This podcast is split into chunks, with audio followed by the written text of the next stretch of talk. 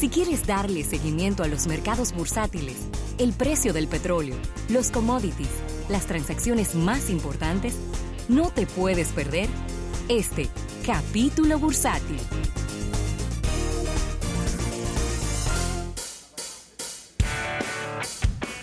Bien, dar las gracias a nuestros amigos del Banco Popular. Banco Popular a tu lado siempre, un éxito, Autoferia Popular.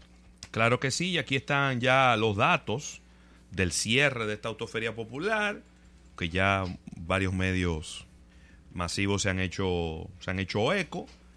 En total, eh, 5.858 millones de pesos en préstamos. Eh, ya ellos tenían eh, unos resultados preliminares de la pasada edición, que eran, bueno, 553 millones más que la pasada edición. Ahí ese, es el, ese es el dato. Un total de 3.905 unidades vendidas. Eh, y unas estadísticas bien interesantes porque el monto promedio del préstamo eh, está en 1.5 millones de pesos, siendo de nuevo las jipetas la gama más demandada con un 64% del total de los préstamos. 64% del total de los préstamos. Así que ahí está, ahí están quizá los datos. Vamos a ver ya más adelante cuando tengamos quizá unas estadísticas un poquito más detalladas para poder eh, pues compartirlas con, con el público. Y obviamente mañana tendremos por aquí. Ah, bueno, mañana no viene Alfredito, ¿no? Él no, viene. Mañana no viene, mañana tendremos a, a Rodolfo de Magna. Correctamente. Con nosotros. Pero eh, la idea era, obviamente, eh, hablar de las 34 modelos nuevos que se lanzaron en la feria. Vamos a ver si, podemos conseguir ese dato de todos los, los modelos nuevos que se, que se presentaron Nunca antes en la República Dominicana se habían presentado tantos modelos nuevos en un solo evento. Así que, mira un dato interesante aquí, de ya un dato histórico. Desde 1998 hasta el día de hoy, 39.689 unidades nuevas ha facilitado el financiamiento el Banco Popular a través de la Autoferia Popular. Casi 40 mil vehículos, Rafael. Increíble. ¿Eh? Increíble. Esa es una buena noticia porque las ciudades son modernas no solamente por sus edificaciones, sino por su parque vehicular.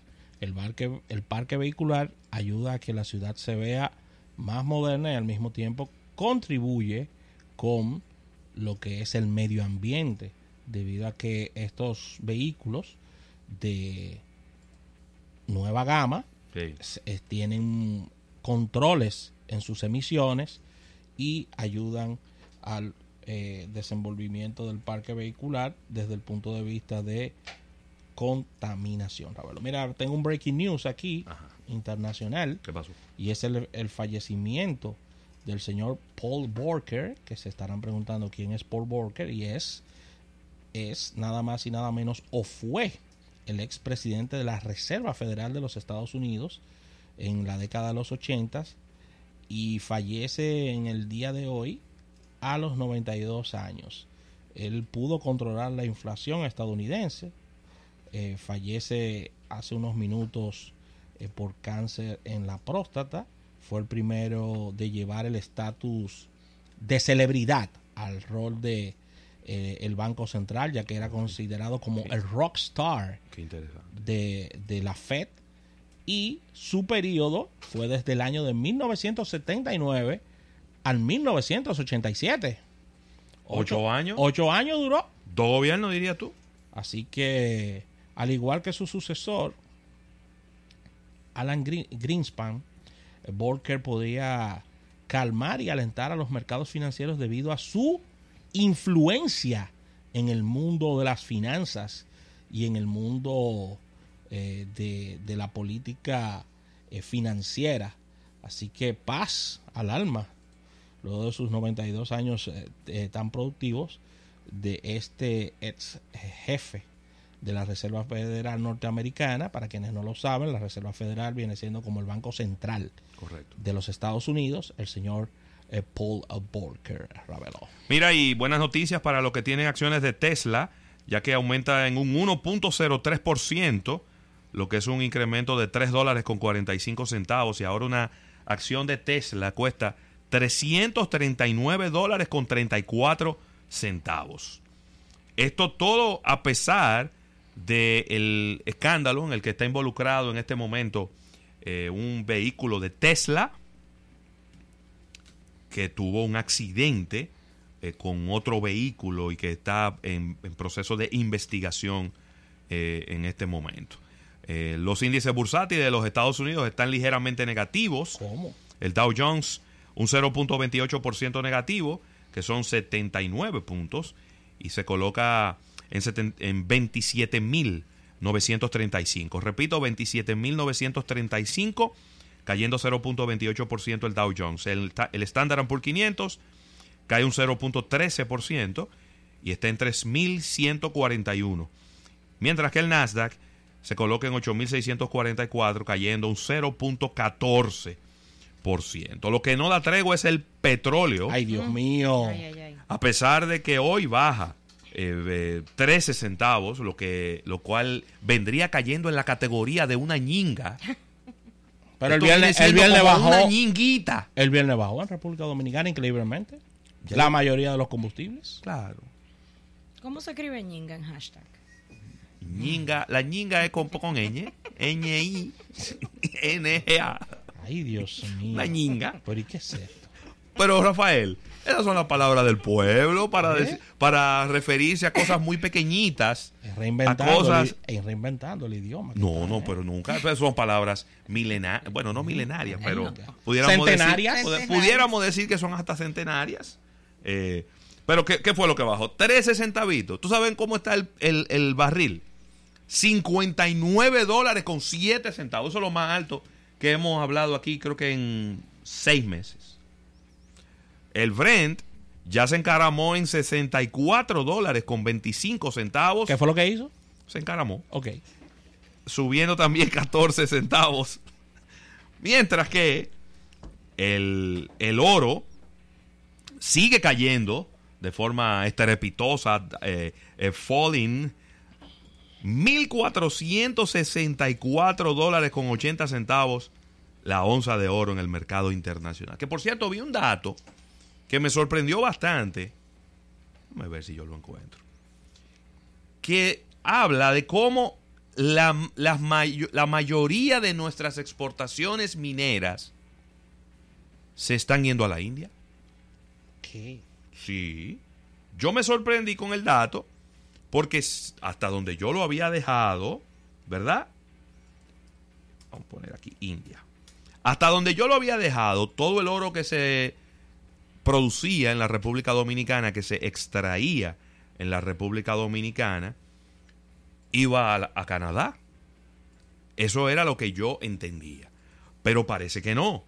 Parece que, por alguna razón, se envía la mayor parte se está enviando a la India, probablemente para procesarla, porque la India tiene una tradición de, de industria joyera importante. Este, este dato lo dio el presidente de la Mesa Redonda de los Países de la Mancomunidad en la República Dominicana, el señor Fernando González Nicolás, que lo tuvimos aquí en el programa hace un, un par de meses.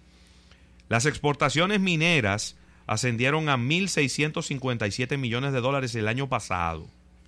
Esto refleja un incremento del 43% del 2010 al 2018, es decir, en 8 años las exportaciones mineras han aumentado un 43% y los principales destinos son India con 663 millones de dólares y Canadá con 584 millones de dólares. ¿Por qué menciona la India? Bueno, porque la India pertenece precisamente a la mancomunidad, a los países de la mancomunidad o también como se conoce el Commonwealth, que son los países que anteriormente pertenecían al gran, a la Gran Bretaña Sí, así es.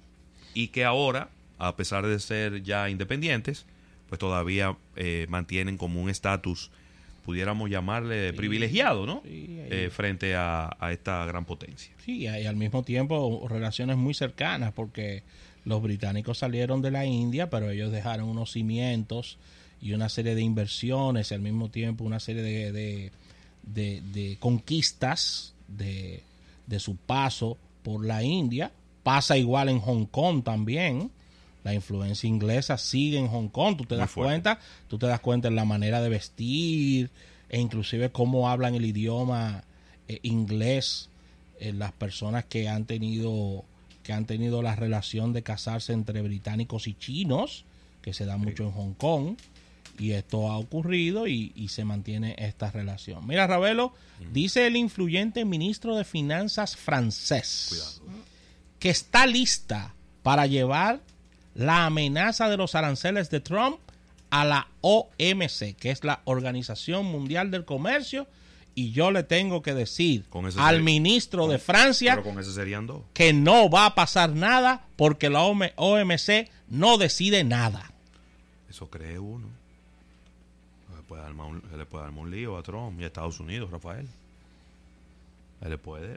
Pon tú que sea algo accesorio, cosmético y decorativo.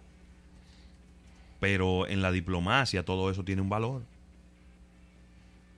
¿Quién fue que le llevó? que China le tiene una, una demanda en la OMC ahora mismo. Sí, varias. Mira, París lleva tiempo quejándose que las firmas digitales estadounidenses no pagan los impuestos suficientes por los ingresos que consiguen en Francia. Y Francia está lista para llevar a la Organización Mundial del Comercio, la OMC, la amenaza del presidente Trump de imponer aranceles al champán y a otros productos franceses en un pulso por los impuestos que aplicará París a las firmas de Internet, dijo el ministro de Finanzas este domingo en, en la noche con una moe en la mano. Estamos dispuestos a llevar esto a, a una corte internacional como la OMC, porque el impuesto nacional a las compañías digitales toca a las estadounidenses de igual forma que a las, a las de la Unión Europea. Es decir, que no solamente se van a estar colocando impuestos a las empresas eh, que provienen de Estados Unidos, sino a todas las empresas digitales del viejo continente, las cuales son muy pocas, pero no es discriminatorio, dice el ministro de Finanzas Bruno Limagui, y esto lo dijo en el canal 3 de Francia. Y París lleva tiempo quejándose de que las firmas digitales no pagan los impuestos eh, suficientes en base al dinero que están ah, recaudando. Así que el gobierno francés ha decidido aplicar un gravamen de un 3% a los servicios digitales que obtengan más de 25 millones de euros no de nadie, ingresos en Francia y 750 millones de euros, es decir, unos 845 millones de dólares en todo el mundo, Ravelo. Eso no lo para nadie, eso va. Yo no sé si va a ser un 3, un 2, un 1, un medio, pero de que le van a poner un impuesto a las a las a las ventas de los artículos digitales o a las ventas a las transacciones o a las, las ganancias, yo no sé al final a qué que le van a poner impuesto, pero de que ese impuesto va y ya prácticamente lo- los países más relevantes de la Unión Europea están de acuerdo, ¿eh? Alemania está de acuerdo, Francia está de acuerdo. El Reino Unido está de acuerdo. Se lo dijo Boris Johnson con todo y su degreña, se lo dijo ahí mismo a, a quemarropa a Donald Trump. ¿Qué? Ahí mismo se lo dijo. Estoy de acuerdo. Yo te quiero, te adoro, te admiro. Vamos a un acuerdo. Vamos, uh, todo lo que tú quieras. El impuesto va. El impuesto va. El impuesto va. Porque al final son empresas demasiado grandes que no están dejando nada en esos países. Absolutamente nada. En pleito. No en pleito. Porque esos son tres gatos. ¿Cuánta gente de, de- de- de Google trabajan en Francia? No. ¿Cuántos Muy edificios ellos tienen? No, no. ¿Cuánto? Es que no están dejando nada, Son muy, Rafael. son muy pequeños porque todo es virtual, Erika Valenzuela. Y te digo algo. Ese impuesto, independientemente, pudiera encarecer los servicios, pudiera afectar la rentabilidad de esas empresas, que no creo que un 3% le haga ni coquilla.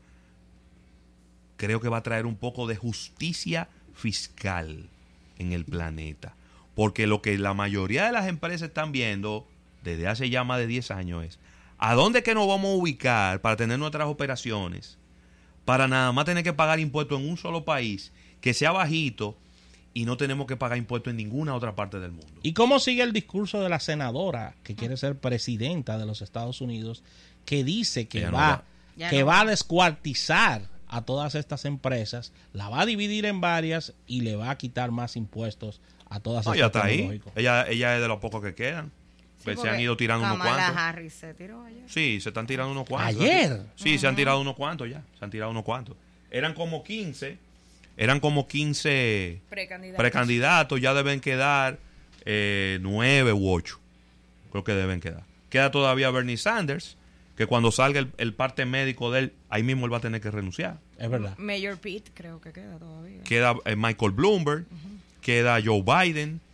Queda Elizabeth Warren. Elizabeth Warren, que es a quien tú te refieres, Ajá. que tiene quizá una de las propuestas más eh, radicales, pero es de las propuestas que más, vamos a decir, eh, enfrenta posiciones. Pero hoy en día, todas esas posiciones, vamos a decir, tremendistas y populares y populistas, tienen siempre cabida. Eso siempre tiene cabida. Claro, los radicales todo- estadounidenses. no solo los radicales, todo el que tiene un pensamiento socialista, Es cierto. un poquito de un pensamiento Es verdad.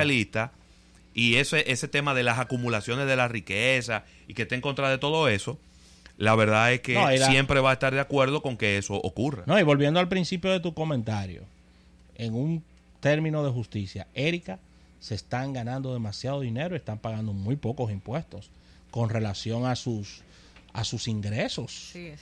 a sus ingresos, o sea, es muy es muy es muy chocante para un ciudadano francés que una empresa como Google esté generando miles de millones de dólares en, en sus terrenos y que no esté pagando casi impuestos, o sea, pero ven acá.